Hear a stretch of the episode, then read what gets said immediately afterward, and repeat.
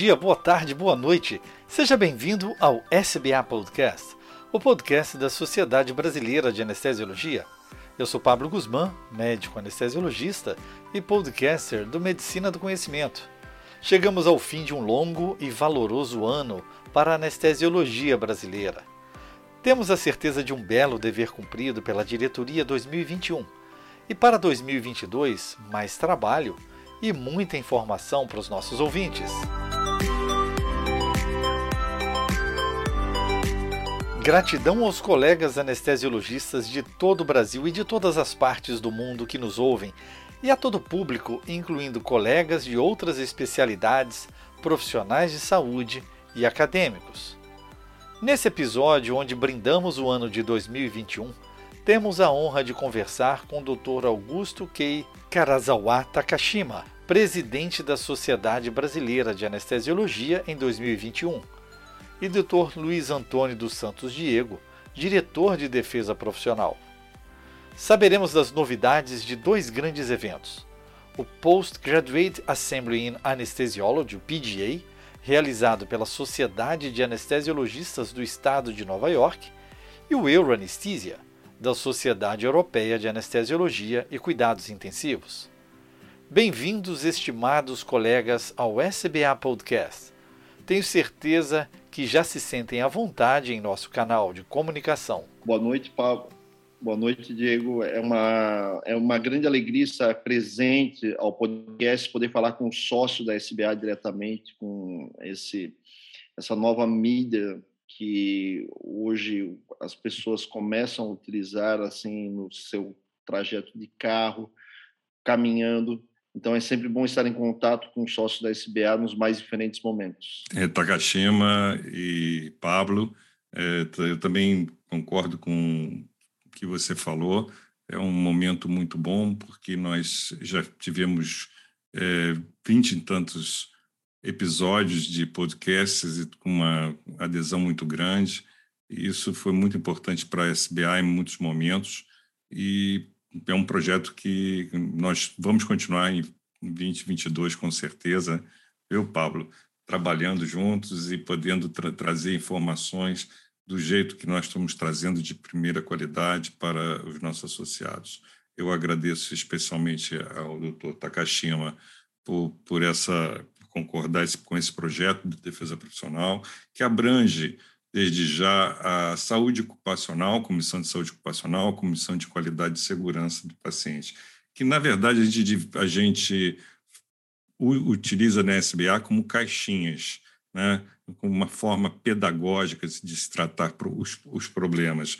Mas é, se a gente for ver hoje, está é, tá tudo junto, né? Você não tem qualidade de segurança se você não tiver um, um, um anestesiologista, um profissional e, e, um ambiente que dê segurança é, a, ao que está sendo é, realizado.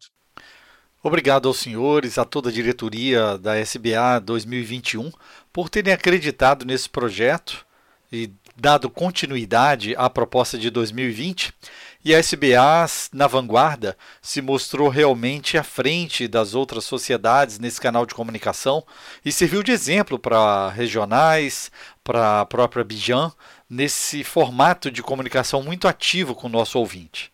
Recebemos o Dr. Takashima direto de Nova York, de onde participou como presidente da SBA do PGA, do seu 75º aniversário e gostaríamos que trouxesse aos nossos ouvintes do SBA Podcast as novidades discutidas nesse importante evento mundial da anestesiologia na sua retomada após um período longo e difícil para todos nós da ausência dos eventos presenciais. Pablo, excelente pergunta.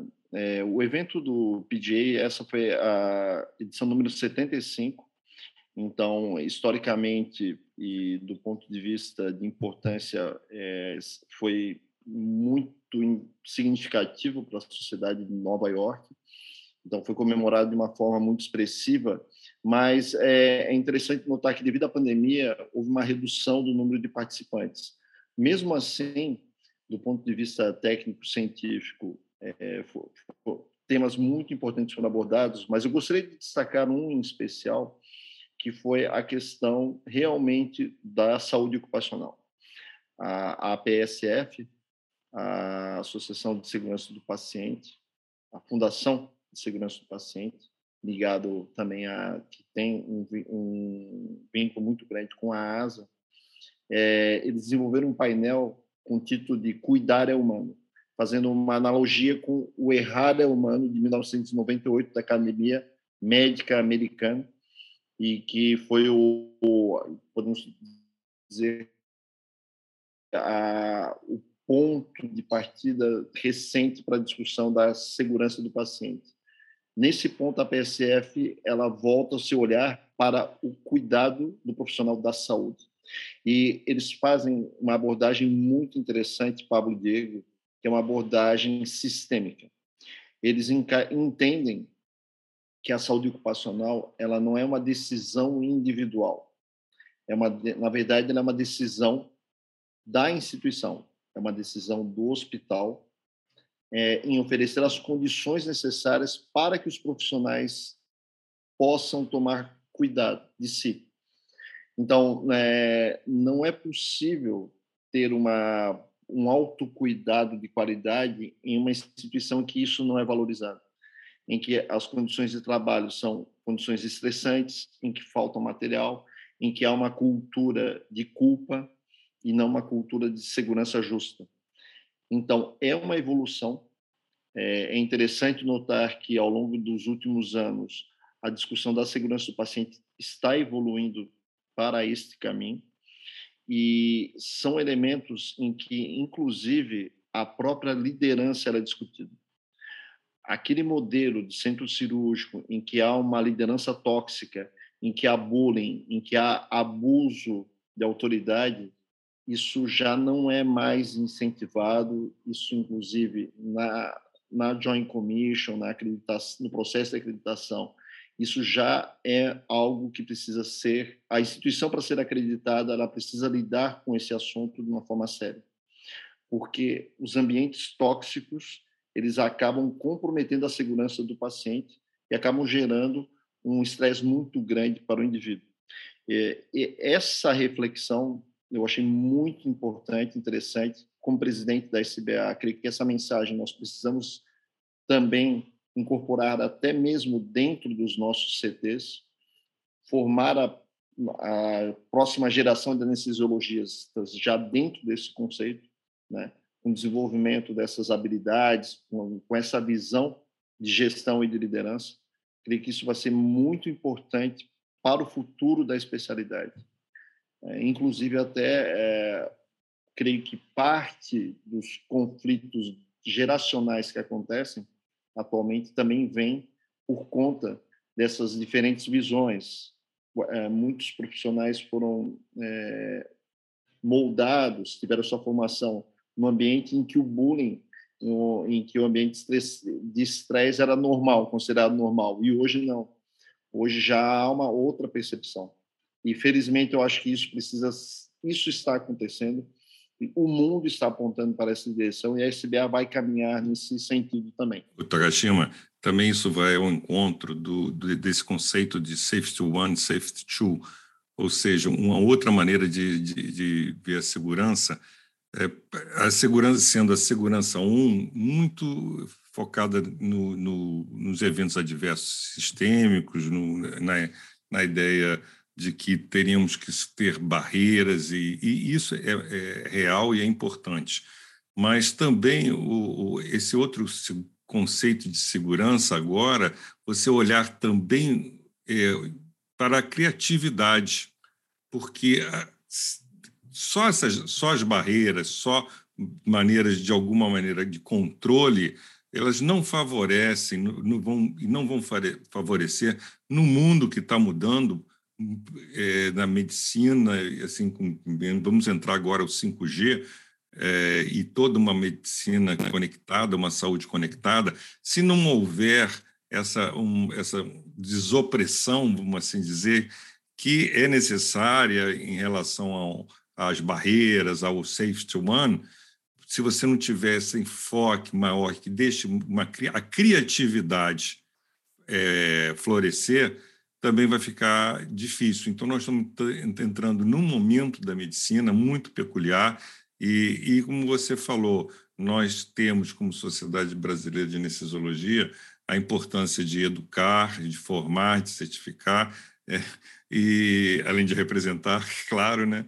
Mas assim, principalmente nessa nesse, nessa nessa questão, a gente tá, está inserido num, num contexto de, maior de ver como a segurança, como o bem-estar do, do, dos nossos profissionais vão estar inseridos nessa nessa mudança tão rápida que vai ocorrer, que já está ocorrendo e que vai ocorrer nos próximos três, quatro anos. Hoje nós falamos em, em, em, o 5G já está aí e o 5G é, é latência pequena, é, é, é rápida, é, que podemos pode se mudar muito, muito tudo, toda a maneira de fazer medicina e sem falar no, nos, nos, em outros aspectos que vão por aí, você, que, que a, a, vindo a tecnologia vão surgir, não é à toa que você tem uma, uma, uma empresa como o Facebook que muda o nome para metaverso, num, num conceito bem diverso de, de orientar o trabalho. Né?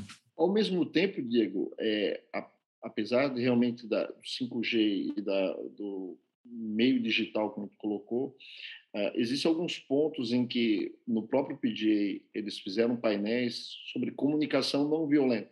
E oficinas com, psicó com psicólogo e técnicas é, aplicadas assim. Quando se identifica um, um momento de conflito, é, de que forma a instituição pode padronizar uma abordagem.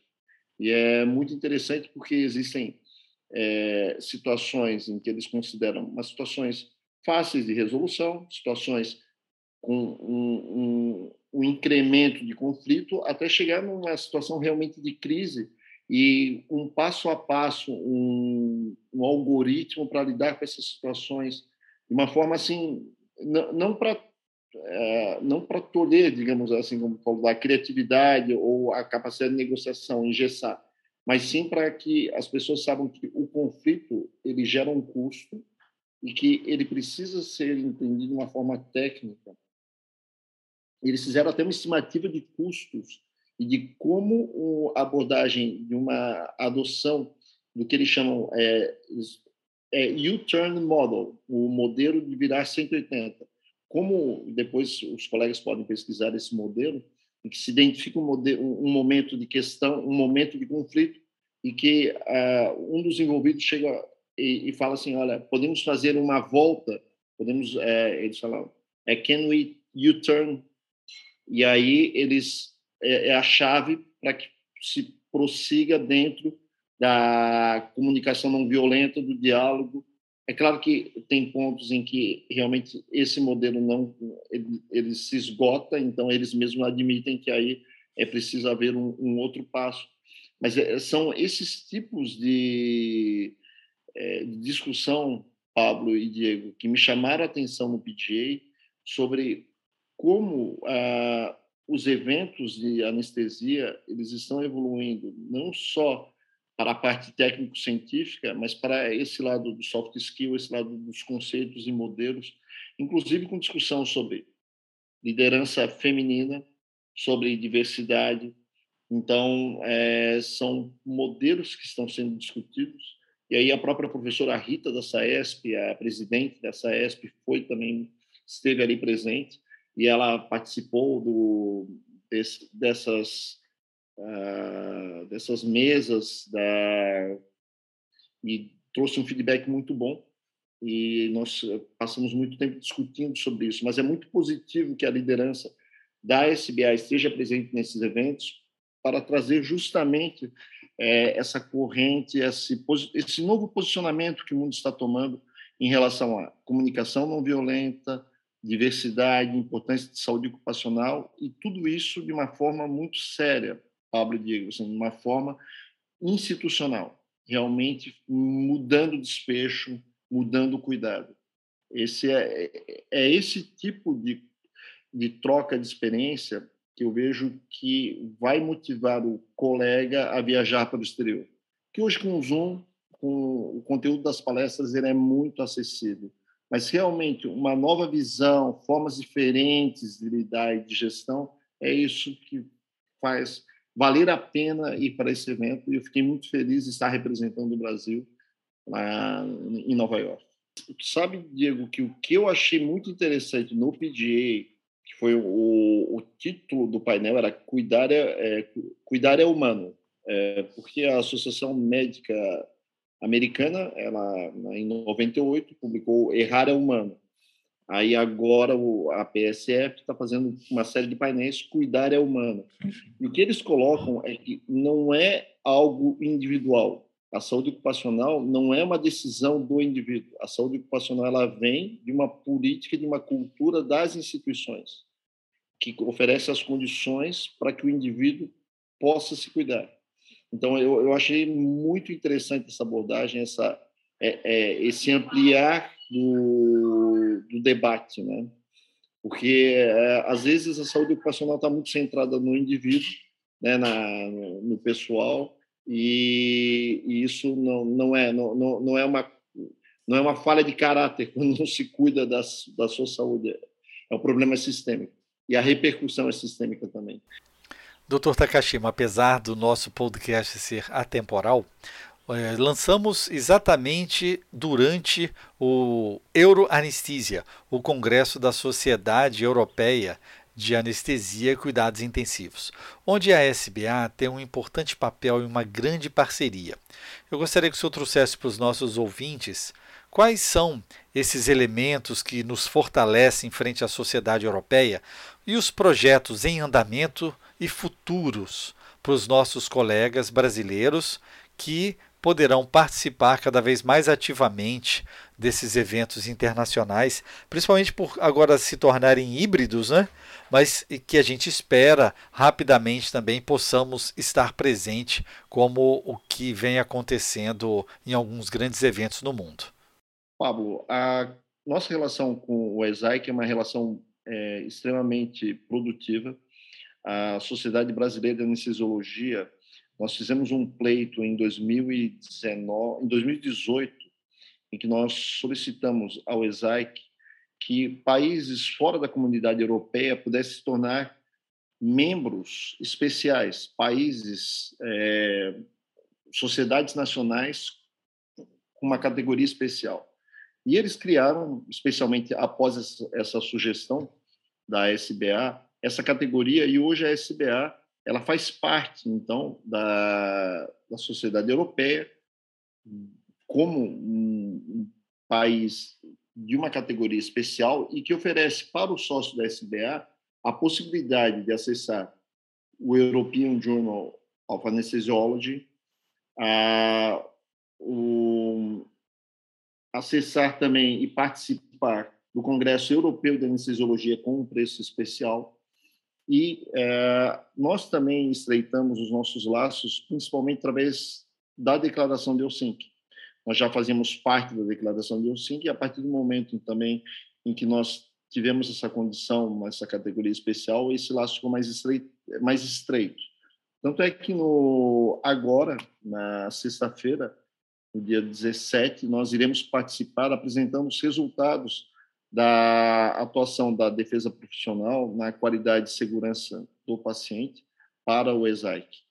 Então, nós iremos relatar as atividades que estamos desenvolvendo aqui no Brasil, e é interessante que a questão em 2000 é, que chama atenção é que nós estamos usando o logbook né, é, com 2.200 MS nos é, presentes em todos os anos, e esse registro gera algo em torno de um milhão de registros por ano de procedimentos anestésicos. Em 2019 foi publicado na Revista Brasileira de Anestesiologia uh, um, um paper sobre o assunto, com a experiência de 2014 e 2015. Então, nós estamos levando o resultado desse do logbook também para como um feito da SBA na declaração de Helsinki, porque um dos objetivos da Declaração de Helsinki também é mensurar os efeitos da Declaração de Helsinki da qualidade de segurança para saber uh, eventos adversos que estejam ocorrendo. É interessante notar que nesse universo da, da SBA, nós temos uma incidência de 2,5 casos de parada cardíaca a cada 10 mil anestesias. Isso é bem menor do que a casuística da, né, de outros artigos. Mas o que nós estamos levando em consideração é que, talvez, pelo número de procedimentos e também pela inclusão de procedimentos de baixo risco, talvez esse nosso número se aproxime mais da realidade do que o de um hospital terciário, de um hospital de grande porte.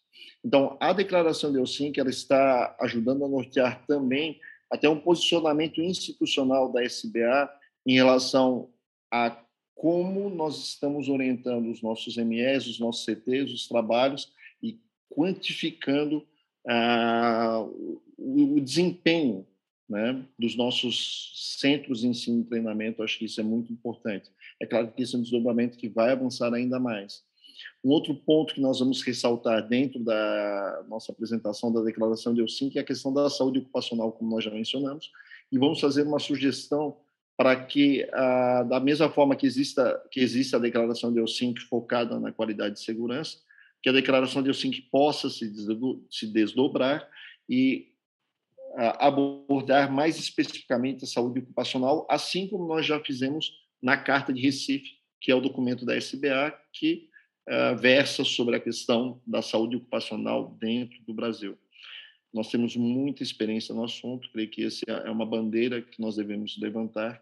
Nós estamos desenvolvendo o núcleo do eu, através do trabalho do Marcos Albuquerque, que faz o autocuidado, mas nós temos que expandir realmente o autocuidado para que as instituições abracem a ideia e que ofereçam as condições para que isso aconteça. É, eu fico muito esperançoso, Pablo e Diego, com da, na forma como o Brasil está sendo representado internacionalmente, porque nós estamos trazendo boas ideias, nós estamos fazendo um excelente trabalho dentro da SBA, nós podemos trocar experiências também. Isso faz toda a diferença do ponto de vista de mudança de cultura, mudança de comportamento. O próprio Isaac ele também está indo nessa linha, Diego, porque o que aconteceu? Ano passado é, foi comemorado o décimo aniversário e eles estão expandindo a análise da segurança do paciente, como mesmo colocou, e eles estão colocando a questão da saúde ocupacional como sendo uma, uma próxima etapa desse processo. Então, eu creio que a própria SBA, junto com o ESAIC e ASA, podem unir forças e talvez a gente possa ou fazer um desdobramento da declaração de Helsinki ou criar uma outra declaração também com é, juntando os esforços, esforços globais para esse tema. Né? O Brasil até tem uma contribuição grande pelo professor Gastão Duval, né, que ele publicou o livro o Manual de Saúde Ocupacional, traduzido em vários idiomas, então já, já é uma referência. Então, o Brasil tem muito a colaborar, a SBA tem muito nesse processo. Acho que nós podemos ter o protagonismo assim também, exercer um papel de liderança. Do outro lado, em relação à formação do médico anestesiologista no hemisfério norte, tanto coordenado pelas sociedades americana e europeia, nós percebemos que já há uma intensa presença do colega anestesiologista dentro da unidade de terapia intensiva. E nós estamos caminhando para esse conceito né, já há alguns anos aqui no Brasil da medicina perioperatória e fomos realmente muito bem recebidos. Toda essa expertise e essa forma de cuidar do anestesiologista nesse momento de pandemia nas nossas unidades de terapia intensiva por todo o país que nós podemos falar em relação à formação do novo anestesiologista ou do anestesiologista do novo mundo? O acesso da, da terapia intensiva era por via indireta, né? Fazia-se anestesia, cirurgia geral, clínica médica, e aí depois ia-se é, e aí pleiteava vaga na terapia intensiva. Das vagas que estavam disponíveis, 70% nesse modelo estavam ociosas, Pablo. Só 30% eram ocupadas. Então, a, a MIB ela foi fazendo os modelos de acesso direto Nos locais onde foi, onde fizeram os pilotos, as vagas eram todas preenchidas. Então, esse ano, é, esse ano a MIB levou um projeto para a CNRM e aí hoje o acesso ele é direto. Termina a graduação e já entra para a terapia intensiva. Ah, o que que, é, o que que nós fizemos dentro desse cenário? Nós levamos para a CNRM um quarto ano opcional de medicina perioperatória, que aí dentro do contexto da medicina perioperatória, dentro desse ano, é, o, o anestesista nesse quarto ano ele se aprofundaria na terapia intensiva, se aprofundaria na, no ERAS, no modelo de otimização de recuperação e em alguns pontos de é, manuseio de pacientes graves que vão para a cirurgia e anestesia, né? Então seria é, como otimizar esses pacientes, né? Na questão de nutrição, na questão de, de compensar e preparar esses pacientes. Então essa foi a proposta que nós levamos para a Comissão Nacional de Residência Médica, que está na fila para ser aprovado, mas o projeto já foi desenvolvido pelo Luiz Malbuisson e pelo João Carvalho. Eu, pessoalmente, Takashima, a gente é um, tem que entender que é um projeto que vai melhorar é, a qualidade também da, da, anestesiologia, o entendimento, o valor, né? que hoje, hoje vem se falando tanto nessa valoração, na importância da, da valoração. Isso daí ficou muito bem claro aí nesses, nesse período agora da pandemia, como nós anestesiologistas entramos, e muitos assim, até hoje eu, eu ouvi falar assim, olha, muitos ficaram né, na terapia intensiva e tal, aqui está faltando anestesista porque ficaram na terapia intensiva.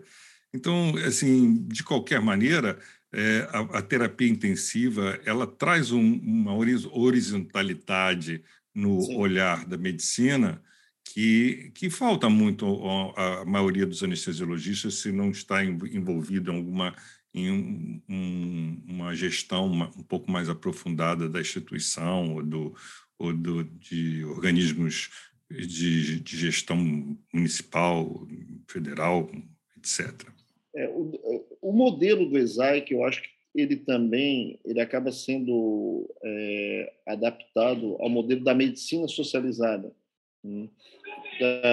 não, não há uma grande vantagem, assim, não é que não há uma grande vantagem, mas é, no Brasil, o, o exercício da anestesia, do procedimento, a, a remuneração de, por procedimento, acaba estimulando também o anestesista a exercer mais anestesia do que propriamente a terapia intensiva. É, nos países europeus, a medicina social, socializada contribui para que isso, essa diferença não seja tão expressiva. Então, muitos colegas anestesistas na Europa acabam exercendo realmente a terapia intensiva, mais do que nos Estados Unidos e no próprio Brasil. Não esquecemos que o Brasil tem, tem um SUS, né? O SUS é um grande empregador e também nesse, nesse aspecto ele pode, é, tem demonstrado, principalmente nessa questão da, da terapia intensiva no, na, nas UTIs, é, uma força muito grande, né? Foram justamente nos hospitais, principalmente os que tiveram com SUS, que é, aderiram a esse modelo, né? Muito embora em alguns estados, por exemplo, como São Paulo, que você tem uma um, uma outra gestão, foi diferente, né? Do que, por exemplo, ocorreu aqui no, no, no estado do Rio de Janeiro, por exemplo. Ah, o, SUS contribuiu decisivamente até para realmente o, o essa situação da Covid, a pandemia e a próprio sistema de vacinação né, brasileiro. Eu tive a oportunidade de ser vacinado agora com uma dose de, de Pfizer em Nova York, até foi ontem, mas é, o processo deles é muito lento. É, é na farmácia, está aberto, mas assim é, é muito moroso. No, no, espaço de tempo que eu fui vacinado, aqui no Brasil, eles vacinam 10, 15 pessoas, assim, e lá é, é muito, muito lento mesmo. Eu acho que aqui nós temos uma cultura de vacina muito forte e um sistema de saúde muito público, é, muito estruturado no, no atendimento primário. Realmente existem muitos desafios que nós vislumbramos aí para 2022, mas baseado na experiência da Sociedade Brasileira de Anestesiologia, a sua profissionalização nos últimos anos e essa parceria com as grandes sociedades mundiais, eu vejo que nós temos muito a ganhar e esse caminho será menos árduo. Eu queria convidar os colegas a deixar as suas considerações finais falar um pouco sobre os grandes desafios dos processos de segurança e qualidade na prática anestésica e de todo o compartilhamento de informações que tivemos com as grandes sociedades mundiais. Que um ponto que eles tocaram ali, já que falou acreditação, processos, é a redução da burocracia e, digamos, aumentar a eficiência dos registros para que o profissional não perca tanto tempo né, na, nessa parte burocrática e que possa se dedicar mais ao paciente até a, hum, isso, é, isso é tecnologia. A, a, ter um trabalho mais um, um, trabalho de qualidade. Porque eu, eu imagino que lá nos Estados Unidos realmente eles devem ter formulários gigantes para preencher. Né? Ontem, ontem eu participei fora numa mesa da universidade com um, um professor da, da computação lá da, da UF e a gente falando exatamente sobre isso, sobre toda essa, essa a dificuldade que é que você de você trazer é, a inovação para o setor saúde, porque é um setor muito desigual. A, a, a desigualdade da, da sociedade ela acaba com todo o SUS, com tudo que tem, ela deságua muito na, na, na, saúde. E você, por exemplo, você tem uma dificuldade de ter toda essa tecnologia num país, por exemplo, que você tem hospitais com menos de, a maioria dos hospitais tem menos de 100 leitos e que você isso hoje não, não comporta. Isso Sim. foi falado nessa semana na, na, na, própria AMB, que é, realmente a grande dificuldade é, é essa, essa, essa desigualdade ela impera e isso até do ponto de você não só da tecnologia, mas assim, até de você conseguir que a pessoa é, utilize os, os equipamentos. Você, é, um, é, muito complexo, muito, é um país muito diferente, né? De que você tem é, na Europa. O importante é isso, é, é nós estarmos lá, como você, por exemplo, está vindo, está trazendo conceitos e a gente aqui faz a, a, a, adaptação e a validação do que é possível, entendeu? Porque esse é o nosso papel como Sociedade Brasileira de Anestesiologia. Tentar é, adaptar é, uma palavra, tropicalizar, vamos dizer, é uma palavra antiga, e a mesma coisa aqui. Nós temos que é, tropicalizar essas uh, ideias, esses conceitos que são fundamentais. Ocorreu isso e ocorre com a segurança do paciente. Né? Você, por exemplo, aqui em abril nós comemoramos já nove, comemoraremos nove anos do Programa Nacional de Segurança do Paciente. E, como você fala, numa sociedade como, por exemplo, a, a estadunidense, você não, não tem é, é, é, esse formato, né? Você tem sociedades e mas você não tem um programa exigindo, como uma Anvisa exigindo determinada, uma regulação. E isso, isso é, é bem diferente em, em, cada situação. Eu acho que o importante de tudo é nós é, pegarmos lá fora o que tem de, nas diversas nos diversos países é, como a Europa com um, um, lado de medicina mais socializado, um NIH, etc. E você também é, assimilar no, num país mais diversificado como os Estados Unidos e trazer isso para a nossa realidade aqui, que é regional. E nesse aspecto, a SBA, eu vou te dizer, Takashima, é fantástica, porque nós temos interlocução com todas as regionais. Nós podemos falar com, com Rio de Janeiro, São Paulo, estamos falando com o Amazonas. Esse ano, a, a, a presidente do Conselho Superior é, é, do, do Amazonas. Então, assim, é fantástico isso. Né? Nós temos uma interlocução. Sem dúvida, Diego. Inclusive, até nessas características regionais, Nós temos estados como Sergipe, em que o trabalho da cooperativa acaba unindo todos os anestesistas dentro da cooperativa de uma forma que eu não imaginava a capacidade de organização é, de trabalho e de divisão de resultado muito interessante. E também temos é, outras cooperativas também no país que são muito bem organizadas e que fazem um trabalho excelente. Mas tentar pegar um pouquinho de cada, de cada coisa de, dessas é o que o NGTA tem feito esse ano, né? Se você for ver o curso do, de, de, do Núcleo de Gestão do Trabalho do anestesiologista, ele vem trazendo isso, ao mesmo tempo que ele tra trata em São Paulo como é a gestão de grupos, como é como, é, como isso tem um impacto, por exemplo, na ANS, a ANS tem um impacto nisso aí. Você trata de, da, da gestão, como você falou, de cooperativas no Nordeste e outros tipos de, de, de arranjos de trabalho dentro da, da sociedade. Um estado do Rio de Janeiro, que você tem ainda um, um, uma autonomia muito, muito é, vigor, é, não diria vigorosa, porque não está vigorosa, uma autonomia ainda persistente, vamos assim dizer. Mas aí vamos fazer também né, um comentário que não é só no Nordeste que as cooperativas são organizadas, né? existem outros estados fora do Nordeste que é um trabalho excelente das cooperativas, e em outros lugares também que o modelo da cooperativa não hum, é inexistente, né? como falou em São Paulo, em, na, na capital, e que aí seguem outros caminhos, mas que também precisam ser estudados, debatidos, e nós precisamos realmente, como sociedade, é, discutir esses pontos para o futuro da especialidade. Eu creio que isso é fundamental. Se a gente não assumir essa discussão, não assumir esse papel, nós é, nós teremos dificuldades no futuro. É. Mas... Na verdade, na verdade, nós aliamos muito em 2021, né, Takashima, com esses cursos, o curso do NGTA, essas discussões todas, esse conhecimento.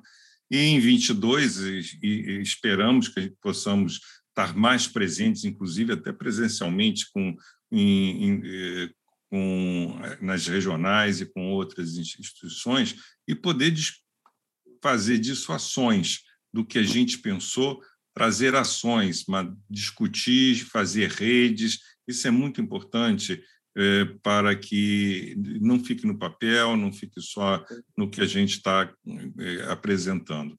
Agora, a participação de todos aqui é, que são anestesiologistas, é o que eu é, gostaria de terminar aqui minha fala, dizendo que é, uma, é fundamental.